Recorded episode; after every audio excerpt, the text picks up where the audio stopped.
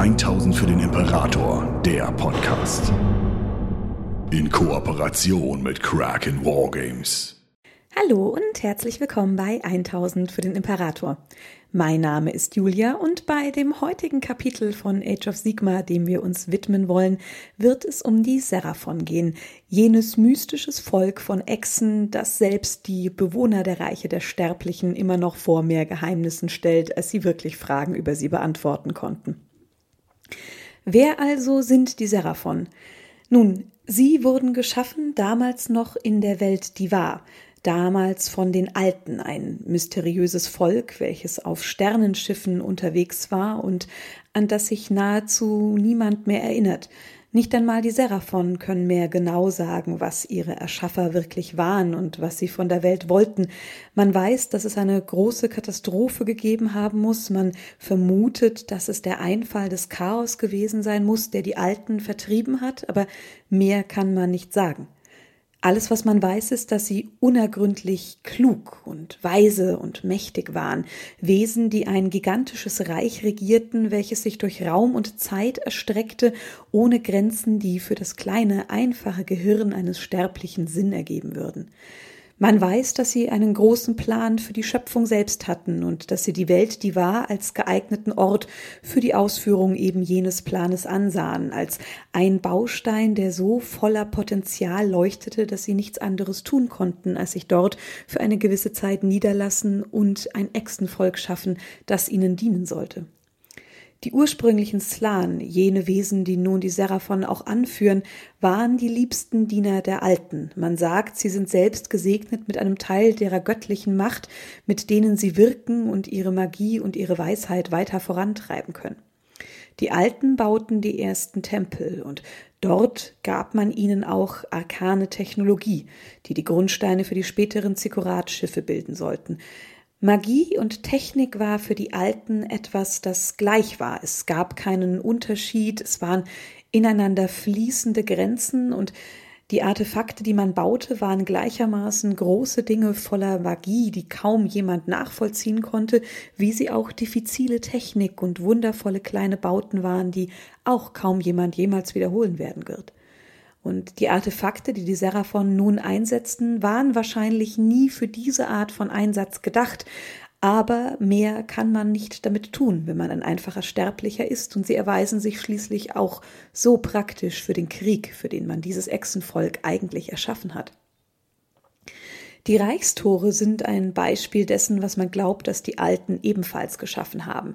Es steht zumindest so in den Schriften, und die Slan können mit ihrer Magie, wenn sie wirklich in die Tiefen dessen, was sie können, hineingreifen und sich selbst bis an ihre Grenzen bringen, die Magie der Reichstore für sich selbst nutzen. Sie können die Armeen der Feinde, die versuchen hindurchzutreten, in die Irre schicken und können ganze Armeen in andere Welten verbannen, wenn sie nur möchten. Und warum sollten sie das können, wenn nicht die Alten selbst diese Tore geschaffen haben und die Möglichkeit, die durch Magie zu nutzen, in den Slan selbst installiert haben?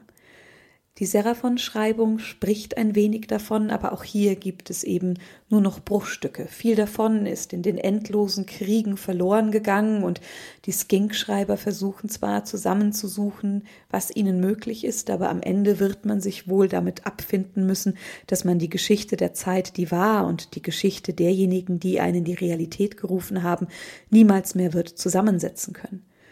Es hat zu etwas geführt, was vermutlich logisch ist. Die Alten sind zu göttlichen Entitäten erhoben worden und insbesondere jene Saraphon, die in den Reichen leben, richten ihre Religion nach ihnen aus, beten sie an und bitten um Schutz und Hilfe. Vor allem aber folgen sie immer noch den Bruchstücken des großen Plans an, den sie sich erinnern, den Plan für die Schöpfung, für den man sie geschaffen hat. Es ist der Kampf gegen das Chaos, ein Krieg für die Ordnung, um ein Zeitalter der perfekten Einheit des Universums zu erschaffen, in welcher das Chaos nicht mehr existieren kann.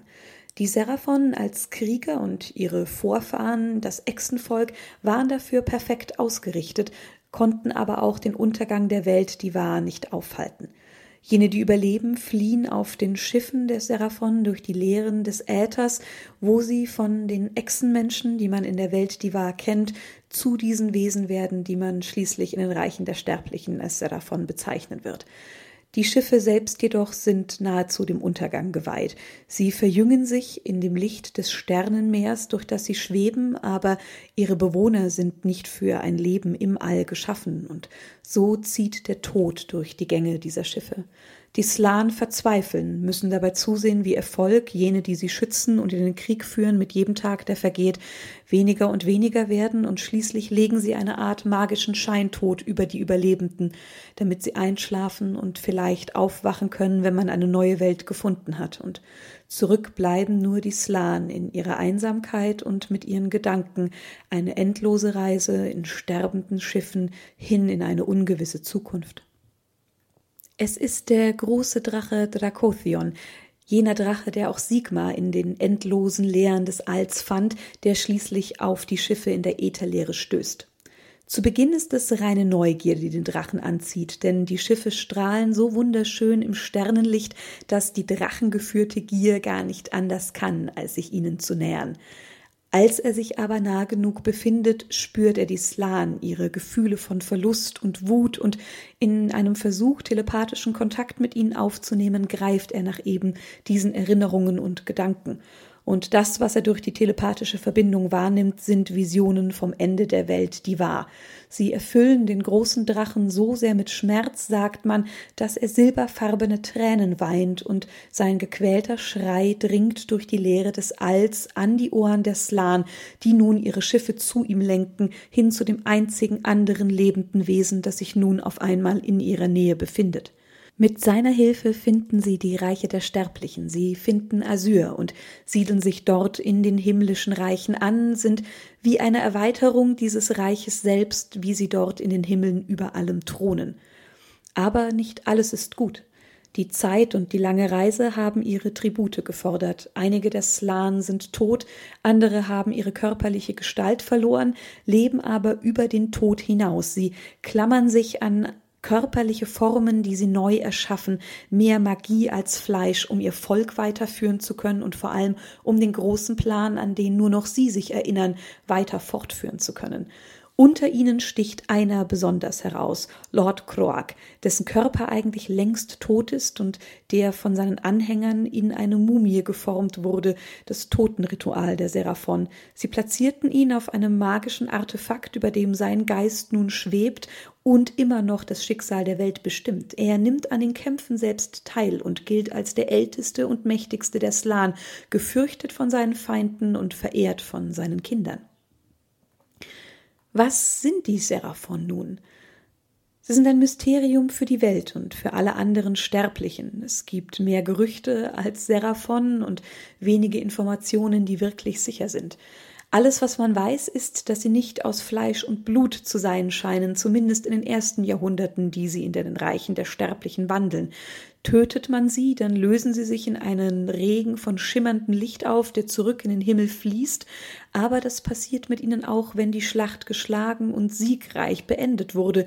Ist ihre Aufgabe vorbei, dann sind sie nichts mehr weiter als reines schimmerndes Licht, sehr zum Unfrieden jener, die es lieben, ihre Feinde in Blut und Eingeweide zu zerteilen, und so ist es wenig überraschend Korn, der die Seraphon mit am meisten hasst. Sigmars Philosophen, die ihren Blick zu ihren eigenartigen Verbündeten gewandt haben, glauben, dass sie Nachkommen des großen Drachen selbst sind, dass sie aus seinem Atem oder seinen Tränen damals in der Leere des Äthers entstanden, während die Elf glauben, dass es nur die Slan sind, die wirklich leben und dass die Seraphon aus ihren Erinnerungen an die Welt, die war, entstehen und sie diese Armeen und jeden einzelnen ihrer Krieger aus ihren Erinnerungen an jene, die sie einst kannten, beschwören, dass die Seelen, die sie umgeben, jene sind, die auf den Sternenschiffen einst starben und die nun an ihren Slan Starmaster gebunden sind, und wenn dieser vergeht, dann vergehen mit ihm auch die Erinnerungen an jene Teile des Volkes vollständig. Am Ende wissen es wohl nur die Slan selbst und diese schweigen, denn für sie ist der Sinn für die Enthüllung ihrer Geheimnisse noch nicht gekommen und vielleicht wird er das auch nie tun, denn er mag keine wirkliche Rolle spielen im großen Krieg, den sie führen. Was man jedoch weiß, ist, dass eben jene Slan über allem stehen und jeder weitere Seraphon einer Gruppe angehört, die man als Konstellation kennt. Etwas, das den Sterblichen gut bekannt ist, denn der Name mag eigen sein, aber wie die Stämme und Reiche der Sterblichen hat auch jede Konstellation ihre eigenen Rituale, ihren Glauben und ihre Art Krieg zu führen, die sich zwar an den von ihnen so verehrten Sternen ausrichtet, aber in der eigenen Kultur eigene Auswüchse angenommen hat. Ihre Namen und ihre Kriegsmarkierungen entsprechen jeweils einem Sternenkreis im Himmel von Asyr und die Sterne sind den Seraphon so wichtig, dass selbst die Tempelflotten der Zikkurat-Schiffe im Krieg so angeordnet werden, dass sie einem der Sternbilder, dem sich Eslan besonders zugehörig fühlt, nachempfunden werden. Ihre Brutteiche werden nach Konstellationen ausgebrütet, die man für günstig erachtet. Alles, einfach alles richtet sich nach den Sternen und dem, was die Seher aus ihnen lesen können, aus. Die Herrschaft des Slan selbst ist absolut. Sie ist ein himmlisches Mandat der Alten selbst, an dem niemals irgendjemand zweifeln würde, und sie führen ihre Schlachtgruppen in den Krieg. Es sind Schlachtgruppen, die sich in Sternenscharen und Reichsscharen ausbilden, Namen, die daher getroffen werden, woher die jeweilige Echse stammt, und sie unterscheiden sich auch nach dem, woher sie stammen. Während die Armeen der Sternengeborenen immer noch reine Wesen der Ordnung und des Himmels sind, Wesen, die nur ab und an körperliche Gestalt annehmen, wenn es für den Krieg notwendig ist, sind die Armeen der Reichsgeboren zurückgekehrt zu dem, was die Echsenmenschen einst ausmachte. Sie sind erfüllt von einer urtümlichen Wildheit der Orte, die sie verteidigen und die sie ihre Heimat nennen, und Sie sind zum Teil mittlerweile aus Fleisch und Blut aufgrund der langen Zeit, die sie dort verbracht haben. Als nun das Zeitalter der Mythen anbricht, halten die Seraphon sich aus den meisten Dingen heraus. Sie werden sich niemals Sigmas Pantheon der Ordnung anschließen, auch wenn sie der grundlegenden Idee positiv gegenüberstehen aber es ist mehr ihre Sache, aus dem Verborgenen heraus zu agieren. Sie fördern die sterblichen Stämme, die Sigma in neue Zivilisationen bringt, niemals offen, aber wählen im Geheimen Stämme aus, die Magie oder Technik der Alten erhalten, wohl wissend, dass man ihnen nun die Macht in die Hand gegeben hat, zu Imperien zu werden, die ihresgleichen suchen werden. Und es ist ein Plan, der aufgeht, denn aus diesen Kulturen, die mächtig, stolz und weise werden, werden Kulturen, die nicht selten Stormcast Eternals hervorbringen, in Jahrhunderten, Jahrtausenden später. Die Slan selbst blicken in ihrer Art als Seher stetig in die Zukunft und finden schließlich Zeichen des Rückkehrs des alten Feindes.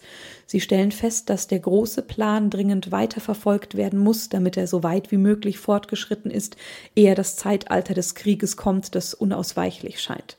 Es ziehen erste Konstellationen aus, um Knotenpunkte zu erobern zur Begründung der arkanen Astromatrix.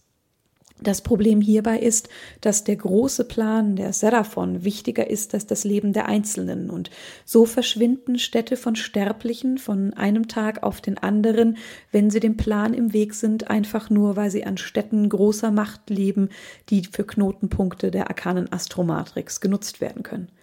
Was aber ist jene Astromatrix? Sie ist ein Konstrukt aus mystischen Knotenpunkten, die sich wie ein Netz durch die ätherische Leere ziehen und die nur sichtbar unter einem einzigen Stern werden. Siegendil und dann auch nur für die Augen jener, deren Geist durch die Macht eines Sehers gesegnet wurde oder die selbst Seher sind.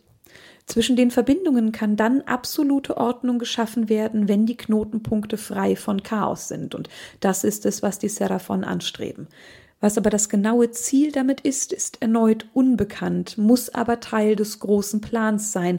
Manche mutmaßen, dass es die Stabilisierung gegen das Chaos sein wird, was man versucht mit der Astromatrix zu erreichen.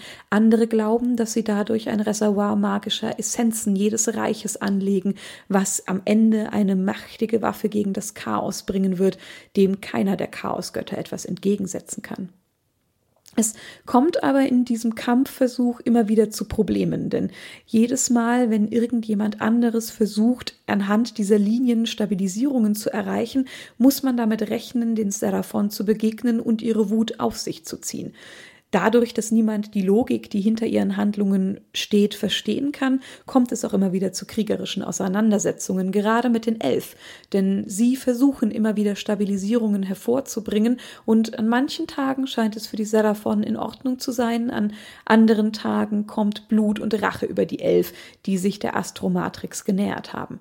Und so weiß man nur, dass sie unfassbar wichtig ist und dass wer dagegen verstößt oder vorgeht, die Vergeltung der Echsen auf sich zieht, aber was sie genau planen und was man tun kann, um dieser Rache zu entgehen, wenn man selbst mit den Knotenpunkten und der Magie arbeiten will, bleibt den Sterblichen bis zum heutigen Tag vollständig verschlossen. Und dann bricht es an, das Zeitalter des Chaos, welches von den Sehern des Slan vorhergesehen wurde. Es bringt das Ende der Zivilisationen in den Reichen der Sterblichen mit sich, und alles, was es brauchte, war das Wirken des Chaos im Verborgenen. Kleine Stämme, die Korn anbeteten, Einzelne, die die Seuchen von Nörgel in Städte trugen und jene, die das Wirrwort von Zinch in die Welt warfen, um genug Einfalltore für das Chaos zu öffnen, um dieses Zeitalter des Krieges einzuleiten. Die Slan treffen sich in einem der seltenen Treffen gesammelt, telepathisch, um zu besprechen, was nun als nächstes getan werden muss. Und sie einigen sich darauf, dass sie nun die Stätten der Macht verteidigen müssen. Überall in den Reichen gibt es jetzt Angriffe von Seraphon auf eben jene Städte der Macht. Sie stören die Chaosrituale, die dort abgehalten werden und ziehen vor allem die Aufmerksamkeit der Chaosarmeen auf sich, die sie in große Kriege binden. Diese Taten helfen. Vor allem können viele Sterbliche nach Asyr flüchten, ehe Sigmar die Tore nach seiner großen Niederlage endgültig und für Jahrhunderte verschließt. Es sind Heldentaten, die den Bürgern selbst verborgen und unbekannt bleiben, wie das gesamte Volk wohl selbst, aber sie streben schließlich nicht nach Ruhm oder Anerkennung, es geht nur um die Ausübung und die Rettung des großen Plans. Die Seraphon selbst radikalisieren sich allerdings teilweise im Kampf gegen das Chaos stark und so kann es immer wieder passieren, dass sie sich in ihrer Wut, wenn die Armee des Chaos besiegt ist, gegen harmlose Sterbliche, die noch vor Ort sind, wenden und teilweise vernichten sie Armeen von Verbündeten, die ihnen eigentlich zu Hilfe kommen wollten, wie beispielsweise eine Armee der Wanderers, der Elf. Die Seraphon sind in allen Reichen der Sterblichen unterwegs, nicht einmal Ulgu ist vor ihnen sicher, und dort haben sie mehrere Auseinandersetzungen mit den Daughters of Cain, die sie so faszinierend finden, dass sie eigentlich ihr Blut trinken und es in den Kessel für Cain füllen möchten, nur um dann festzustellen, dass die Seraphon in gleißendem Licht zerfließen. Es ist etwas, das Morathis Interesse weckt, denn sie sieht die halbgöttliche Natur dieser Echsen und sieht es als Möglichkeit für Experimente, um ihre eigene Göttlichkeit weiter zu verfolgen. Allerdings tritt sie nie näher an sie heran, sie beobachtet sie nur aus dem Dunkeln heraus, wie Morathi eben vorgeht. Die Seraphon sind im Zeitalter des Chaos der einzige wirkliche Gegner für die vier großen Armeen, die die Oberhand behalten können, während das Restreich der Sterblichen mehr und mehr versinkt oder wie Hisch in Bürgerkriegen so sehr verwickelt ist, dass sie sich dem Chaos nicht wirklich entgegenwerfen können. Und Während sie kämpfen und warten, schmiedet Sigmar seine Armeen und eines Tages öffnen sich die Tore Asyrs erneut und die Stormcast Eternals treten auf der Welt und in den Krieg ein. Die Seraphon mögen das, was Sigmar geschaffen hat, aber erneut kommt es zu keinem Bündnis, da sie nicht nach derartigen Dingen streben. Sie erkennen sich jedoch in gegenseitigem Respekt an. Man erkennt den himmlischen Funken gegenseitig in den möglichen Teilverbündeten für manche Tage und ab und an gibt es für einen Stormcast sogar einen Kriegercruise von einem der Seraphon, eine ungewöhnliche Ehre. Es kommt nun aber weiter zu echten Einmischungen in den Krieg, den die anderen Sterblichen führen. Sie beobachten nicht nur, sondern sie beginnen nun auch Teiltruppen zu schicken. So wird insbesondere in den Krieg des Lebens, jener, den Nörgel gegen Alariel führt, eingegriffen. Es ist Starmaster Xenfantica, der zunächst den Sylvaneth und Hallowed Knights hilft, in denen er ihnen kleine Seraphon-Truppen schickt, die sie begleiten, während Alariels Seelenschote in Sicherheit gebracht werden soll. Hauptsächlich betrachtet der Starmaster das Tragen der Seelenschote jedoch von der Ferne und greift nicht weiter ein.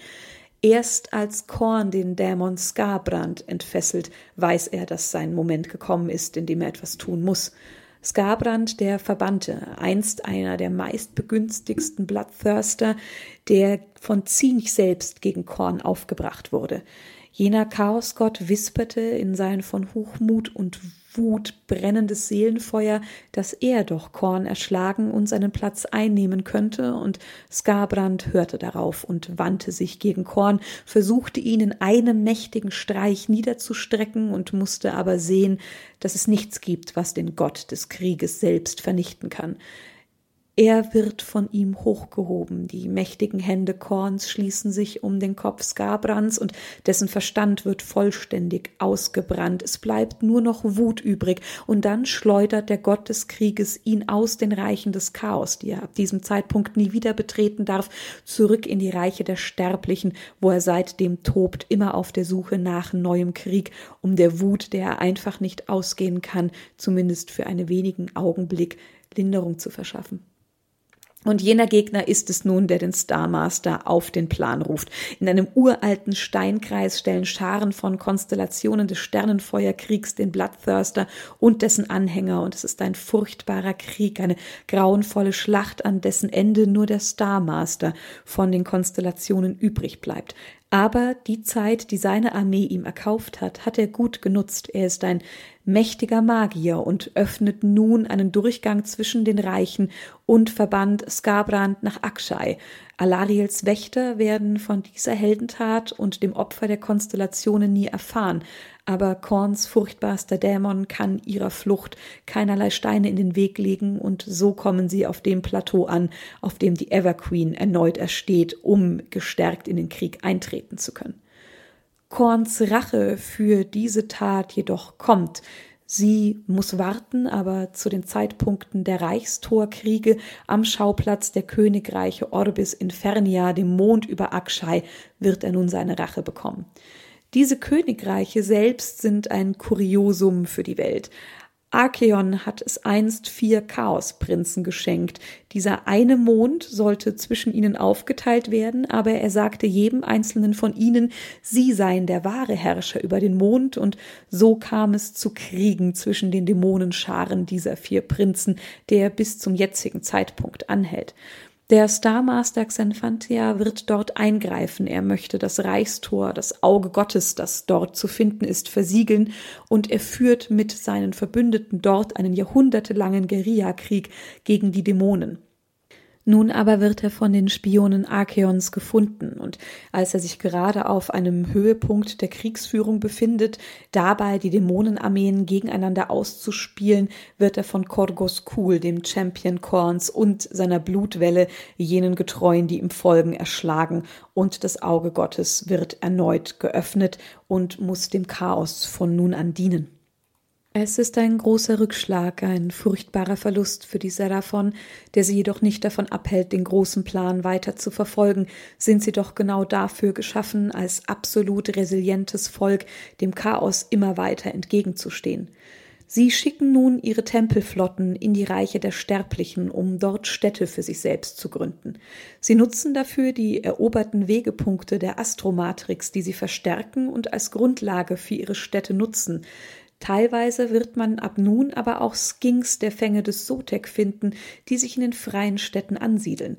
Es ist die erste wirkliche Kooperation zwischen den Sterblichen und den Skinks, die bald als treue und auch sehr, sehr gute Bewohner der Städte gelten, auf die man sich verlassen kann und deren ungewöhnliches Äußeres ein wenig hinwegtäuscht über die Intelligenz und den Fleiß, der in ihnen wohnt.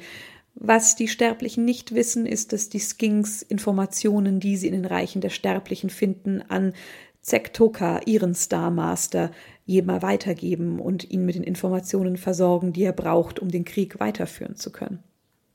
Die Besonderheit, die nun für die Seraphon eintritt, ist, dass sie hier einen echten Körper erhalten können, denn wenn sie lange genug verweilen, dann werden sie wieder aus Fleisch und Blut. Sie können ernsthaft leben und es ist der Beginn der Reichsgeborenen, die Gegenstücke zu eben jenen Sterngeformten, die reine himmlische Wesen sind.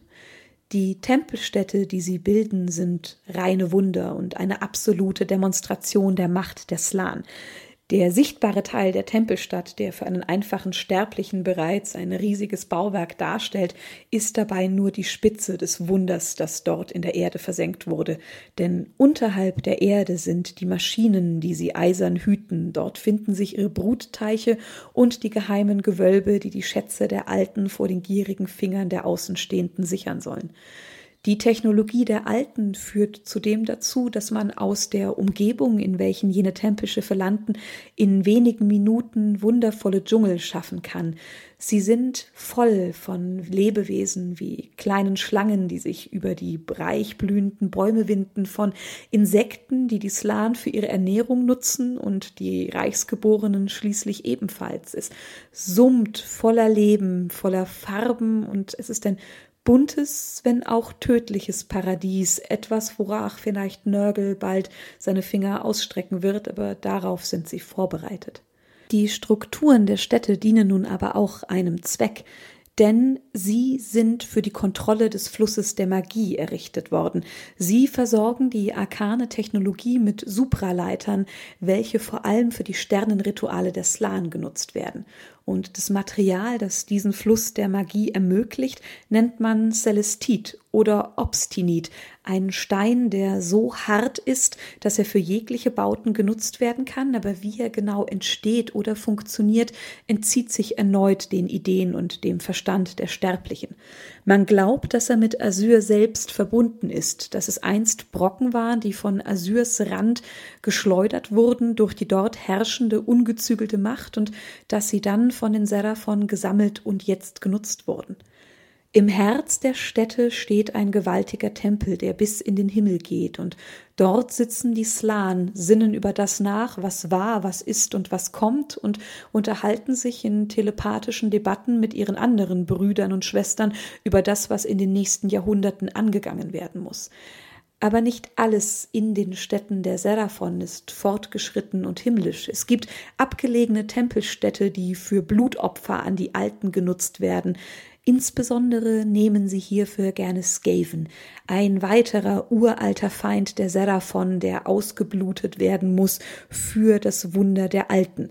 Und mittlerweile sind an diesen Altaren so viele Skaven geopfert worden, dass, wenn ein Skaver auf einen Seraphon trifft, er instinktiv Abscheu und Furcht verspürt, da in seinem Geist der Takt der Opfertrommeln, der seine Angehörigen gekostet haben kann, immer Widerhalt und Widerhalt und Widerhalt, ohne dass er versteht, warum.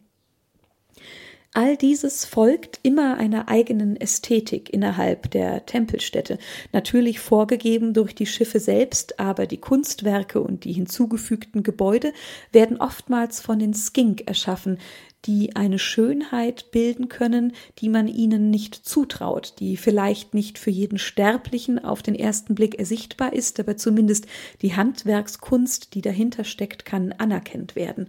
Und so sind es Geschichten von diesen Städten, die natürlich bis in die Reiche der Sterblichen dringen und sie ziehen Schatzjäger an.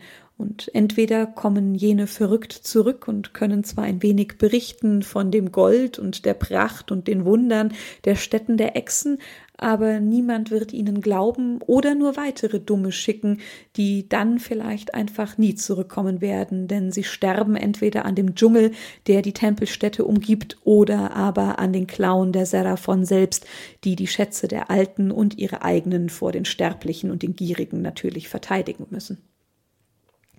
Und dann kommt auch das über die Seraphon, was die ganze Welt der Sterblichen betrifft. Das Zeitalter des Kummers bricht an und es entgeht den Slan. Zum Teil, weil Nagash seinen Plan sehr klein, methodisch und im Geheimen formt, zum anderen aber auch, weil sie mit einem anderen Problem konfrontiert werden.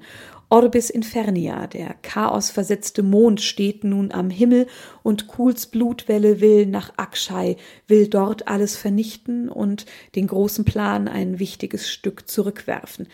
Die Slan sind das erste Mal verzweifelt, ob des drohenden Unheils, sehen, welche große Art von Vernichtung über die Reiche der Sterblichen kommen wird, und sie wissen, dass sie dann nur noch wenig für Akshai tun können, und so greifen sie nach einer ungewöhnlichen Lösung. Es kommt zu einer Verbindung aus Magiern und Ingenieuren, welche einen großen Bau angehen, eine temporale Kanone, deren Pläne man aus den Bruchstücken der Informationen der Alten finden kann, und diese feuern sie ab, nicht ganz genau wissend, was sie damit anrichten können, und was passiert, mag zum Teil gewollt sein, zum Teil wohl aber auch nur gewünscht. Denn nun erscheinen auf Orbis zum einen die verbannten Dämonen erneut, jene, deren Körper Kuhl eigentlich zerschlagen und zurück in die Reiche des Chaos geschickt hat, aber auch die vernichteten Heere des Slan-Masters Xenfantica treten erneut in den Krieg ein und der Slan ersteht selbst zu neuem Leben. Der Sieg der Blutwelle auf Orbis Infernia wird aus der Geschichte getilgt und Korgos Kul als Champion von Korn fällt in der Gunst seines Gottes so tief, dass er sich zunächst zurückziehen und seine Pläne neu formulieren muss, und die Schlacht auf Orbis Infernia tobt erneut, nun aber deutlich, deutlich im Vorteil zu den Seraphon, da nun die Dämonen sich nicht nur gegen sie, sondern auch gegen sich selbst wenden. Und während man noch in den ersten Taumeln dieses gelungenen Schlachtzuges ist, schlägt Nagash zu. Wie auch die Alten hat der Gott des Todes einen großen Plan, der in Ordnung enden soll, jedoch seine Ordnung die Ordnung des Todes. Er hat ihn geschmiedet, ob der Wut über den Seelendiebstahl durch die anderen Götter, beleidigt davon, dass man angebliche Pakte nicht eingehalten hat und ihm das vorenthält, was eigentlich ihm gehört oder direkt aus Scheisch selbst stiehlt. Er hat einen großen Plan geschmiedet, der die Welt in ein Grab verwandeln soll, über das er dann herrschen kann. Ein Plan, der durch das Eingreifen der Skaven zwar in seiner Vollendung verhindert wird, aber eben zu dem Nekrobeben führt, das Amethystenergie über die gesamte Welt schickt. Und diese Todesmagie bringt nicht nur die Himmelskörper durcheinander, die die Seraphon so sehr lieben, sondern es führt sogar dazu, dass ganze Sterne einfach verlöschen und nie wieder am Himmel erstrahlen. Tempelschiffe verdunkeln und werden ausgelöscht, Brutteiche, die gerade eben noch vor sich hin blubberten, wo man darauf wartete, dass eine neue Generation Skinks sich nach oben kämpft, werden leise und die Kinder sterben. Es kommt sogar zu einem Eingriff in die Astromatrix selbst, wo nur die vereinte Kraft aller Slan verhindern kann, dass eine magische Rückkopplung aus Shaiish die Matrix und damit die jahrhundertelange Arbeit einfach zerfetzt. Sie blicken auch in Panik und Wut auf das Arcanum Optima, vor allem weil andere Völker diese Endloszauber ausnutzen, anstatt zu versuchen, diese arkane Rückkopplung, die so nicht hätte sein sollen, aus der Welt zu tilgen, und so müssen die Slan dabei zusehen, wie das Gleichgewicht der Magie, für das sie sich so sehr eingesetzt haben und aus dem ihre Macht schließlich auch wächst, droht in absolute Instabilität abzugleiten. Sie haben auch ein Problem mit den Gloomspit-Glitz, denn diese greifen wahrscheinlich nicht geplant, aber dennoch äußerst vernichtend in den großen Plan der Slan ein. Der Gott der Gloomspite, der böse Mond, wandert auf einem nun völlig unkontrollierten Pfad durch die Himmel. Er vernichtet Sternenkonstellationen mit seiner Anwesenheit oder verzerrt sie derart, dass daraus nichts mehr zu lesen ist und es Jahrtausende dauern wird, um sie wieder in ihre geordnete Form zurückzubringen. Und was natürlich auch ein Problem ist, ist, dass die befestigten Städte der Macht die Nighthaunt-Truppen anziehen die nun lebenden Toten, die sich aus den Grabstätten der Sterblichen herausgraben, spüren diese Stätte der Macht instinktiv und ganze Armeen bewegen sich dorthin, um sie für Nagash einzunehmen. Und die Seraphon müssen nun einen Zwei-Fronten-Krieg beginnen. Zum einen bekämpfen sie immer noch das Chaos, wo sie es finden, zum anderen müssen sie nun aber auch dem Tod selbst ihre Waffen entgegenhalten. Und das wird dadurch nur noch schlimmer, dass nun auch die Ossiak-Heere in den Kampf eintreten. Nagashs eigens für eine perfekte Kriegsführung geschaffene Krieger sind nun natürlich ausgeschickt worden, um die weiteren Reiche, die sie finden können, für ihren Herrn des Todes zu erobern. Und so prallt die Macht Asyrs unausweichlich auf die Macht von Shaiish. Die Seraphon selbst scheinen darauf vorbereitet zu sein, insbesondere die Donnerechsen-Konstellation zeigt sich als absolut unerschrockener Feind für die Ossiak-Heere, aber wahrscheinlich ist dies auch die Macht dessen, was die Alten ihnen mitgegeben haben, die Möglichkeit und vor allem auch die Schnelligkeit, sich an den immer ändernden Krieg anzupassen, den man führen muss, um den großen Plan zu einem Abschluss zu bringen. Und so sieht die Welt dabei zu, wie der Himmel selbst sich gegen die Inkarnation des Todes wendet, eine Schlacht, in der niemand genau wissen kann, wer siegt und wer verliert. Die Slan sind nun erneut in einem telepathischen Treffen verbunden. Jedes Mal, wenn sie ihren Blick in die Sterne richten und versuchen zu sehen, was die Zukunft bringt, ist es klar, dass noch mehr Blutvergießen in den Tagen, Monaten und Jahren, die da kommen, liegen wird. Und sie entscheiden sich dafür, dass eine neue Ära der Aggression eingeleitet werden muss. Etwas, das sehr lange nicht mehr passiert ist ein offener Krieg der Seraphon, die nun alles, was in ihrer Macht steht, nutzen werden, um ihr Ziel zu erreichen. Und um das zu bekommen, schließen sich drei Konstellationen am Ende zusammen. Armeen aus Sternengeborenen und Reichsgeformten gleichermaßen, die wieder Tod und Dämonen ziehen sollen. Und sie beginnen mit der teilweisen Rückeroberungen von Artefakten, die sie in den Zeitalter der Mythen an die wilden Stämme gegeben haben, um aus ihnen Imperiumsmöglichkeiten und Kulturen zu schaffen.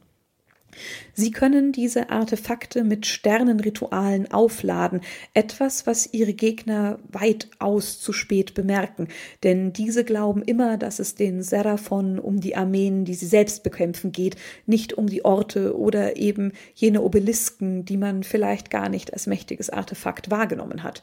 Und es sind gerade Obelisken, die sie zurückerobern. Und diese werden über die Rituale mit dem läuternden Licht von Asyr aufgeladen, verstärkt durch die Macht der Astromatrix, die man so lange beschützt und sorgsam gewebt hat. Und daraus entspannt sich nun ein Netz aus himmlischer Energie, das die Armeen, die den Seraphon begegnen, auslöschen kann. Es sind Dämonenarmeen, die darunter fallen, aber auch solche von Nagash. Und als diese Waffe das erste Mal zur Zufriedenheit eingesetzt wird, wissen sie, dass man sie aus dem Dschungel, in dem man sie gefunden und geschaffen hat, herausnehmen muss, um sie in den Krieg zu führen. Es ist eine Waffe, die man nun auch gegen die Gloomspite führen will und jene, die zum Himmel aufgeblickt haben oder die Gabe des Sehens aus den Reichen der Sterblichen besitzen, wispern davon, dass die Seraphon nicht nur gegen die Gloomspite selbst gehen wollen, sondern dass die Tempelschiffe sich aufgemacht haben, um auf dem bösen Mond selbst zu landen, um diesem Gott ein Ende zu bringen. Es ist das Ende der Zurückhaltung der Seraphon, das endgültige Ende des Arbeitens aus dem Verborgenen heraus. Nun treten sie in den Krieg ein mit dem Ziel, das sie immer vorangebracht hat. Der große Plan muss vollendet werden. Es muss endlich geschafft werden, ein Zeitalter von Ordnung und Struktur in diese Welt zu bringen, in eine Welt, die ab diesem Zeitpunkt frei von Chaos sein kann und das auch völlig egal, welcher Preis hierfür gezahlt werden muss, egal welches Reich der Sterblichen hierfür ausgelöscht werden muss. Denn was bedeutet am Ende das Leben eines Einzelnen oder eines Volkes für ein absolutes Zeitalter in Frieden, Ordnung und Freiheit, für ein Utopia, für das die Seraphon geschaffen und in die Welt gebracht wurden? Ja, und damit sind wir auch beim heutigen Video am Ende. Das ist der aktuelle Zeitpunkt und Standpunkt für die Seraphon in den Reichen der Sterblichen. Ich hoffe, ihr hattet mit dem Video viel Spaß. Ich wünsche euch noch einen ganz fabelhaften Tag und dann hören wir uns in einer Woche wieder zum nächsten Kapitel von Age of Sigma. Mal schauen, in welche Richtung wir dann blättern können. Auf Wiedersehen! 1000 für den Imperator, der Podcast. Besucht uns auf YouTube für die neuesten Beiträge, Videos und Battle Reports. 1000 für den Imperator ist ein inoffizielles Fanprojekt und wird in keiner Weise von Games Workshop unterstützt.